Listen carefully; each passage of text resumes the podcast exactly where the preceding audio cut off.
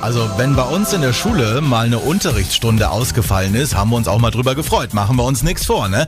Brenzlig wird allerdings, wenn jede Woche jede Woche satte 300 Stunden ausfallen. Genau so läuft das allerdings derzeit am staatlichen Berufsschulzentrum Ludwig Erhard in Eisenach. Unser Landeswelle-Reporter Christian Buri hat sich das Ganze mal angeschaut.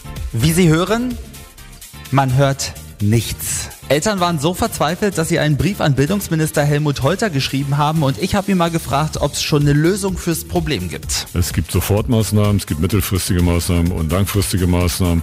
Bei den Sofortmaßnahmen gehört eben auch die Einstellung von 900 Lehrerinnen und Lehrern dauerhaft äh, in diesem Jahr dazu und weiter 300, die befristet eingestellt werden. Also mehr als 1200 Lehrer zusätzlich in ganz Thüringen. Einige davon sollen dann auch nach Eisenach. Wie sieht's denn mit Quereinsteigern aus? Also Leute, die sich umschulen lassen? Na, in jedem Fall. Also gerade in den berufsbildenden Schulen brauchen wir Quereinsteiger, also Menschen, die einfach Berufserfahrung, Berufspraxis mitbringen.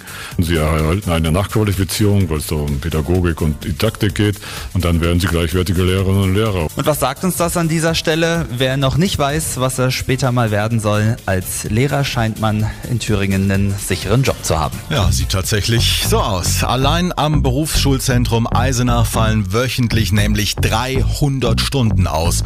Landeswelle-Reporter Christian Buri war für uns vor Ort.